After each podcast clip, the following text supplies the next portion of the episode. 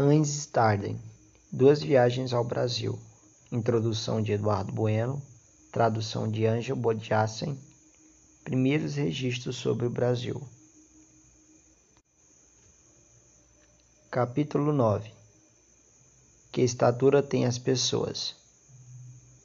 São pessoas bonitas de corpo e de estatura, tanto homens quanto mulheres, da mesma forma que as pessoas daqui exceto que são bronzeadas pelo sol, pois andam todos nus, jovens e velhos, e também não trazem nada nas partes pubianas, mas desfiguram-se eles mesmos com a pintura.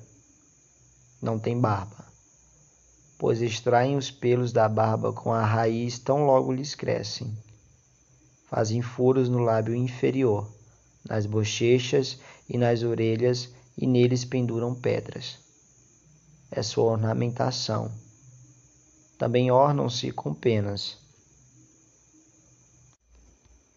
Capítulo 10 Como racham e cortam nos lugares onde não podem obter machados, facas, tesouras e objetos similares dos cristãos.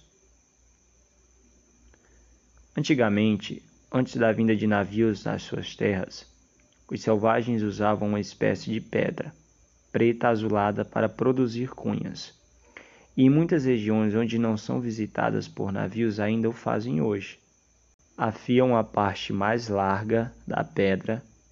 Essas cunhas têm aproximadamente um palmo de comprimento, uma mão de largura e dois dedos de espessura.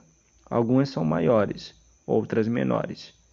Então pegam um pequeno bastão curvam-no na parte superior ao redor da cunha e o atam-no com embira.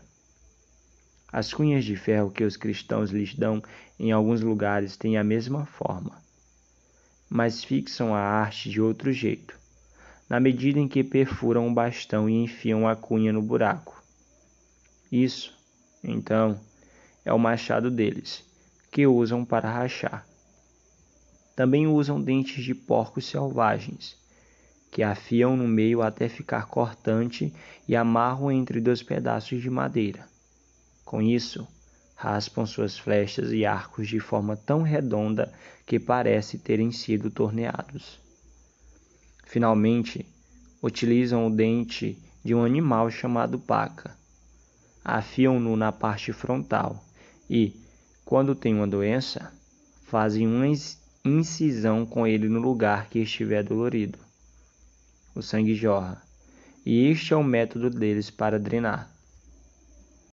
Capítulo 11 O que os selvagens comem como pão e como plantam e preparam as raízes de mandioca. Quando querem plantar, derrubam as árvores nos lugares que escolheram para o plantio e deixam-nas cercar durante cerca de três meses.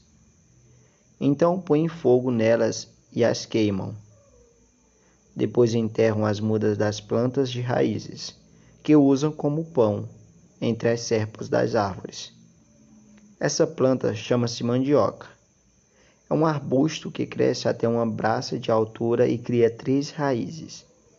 Quando querem preparar as raízes, arrancam o arbusto, retiram as raízes e os galhos e enterram novamente pedaços do tronco.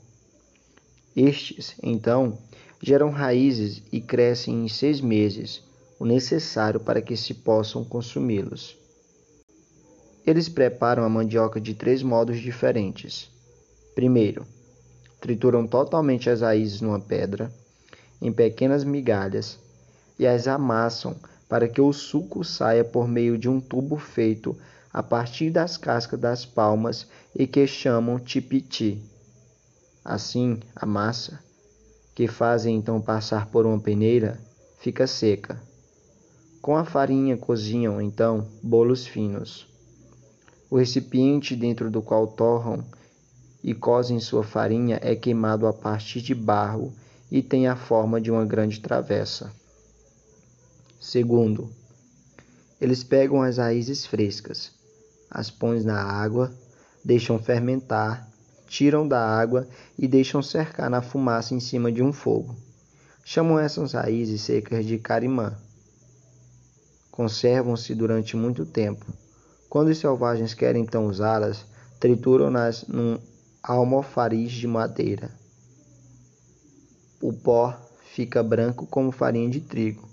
Disto fazem bolos que chamam de beijus. Terceiro, pegam mandioca fermentada, mas não a secam. Misturam-na com mandioca seca e verde. Disso obtém, após torrá-la, uma farinha que se pode conservar tranquilamente durante um ano. É igualmente boa de comer. Chamam isso de uiatã. Também preparam um tipo de farinha de peixe e carne do seguinte modo: assam a carne ou o peixe sobre o fogo na fumaça. Deixem que fiquem completamente seco. Desfiam, torram mais uma vez sobre o fogo em um recipiente queimado para este fim e que chamam de iepoã. Compactuam-no, então no almofariz de madeira e o transformam em farinha fazendo-o passar por uma peneira. Isso se conserva durante muito tempo. O costume de salgar peixes e carne lhes é desconhecido. Comem essa farinha junto com a farinha de mandioca, e o sabor é muito bom.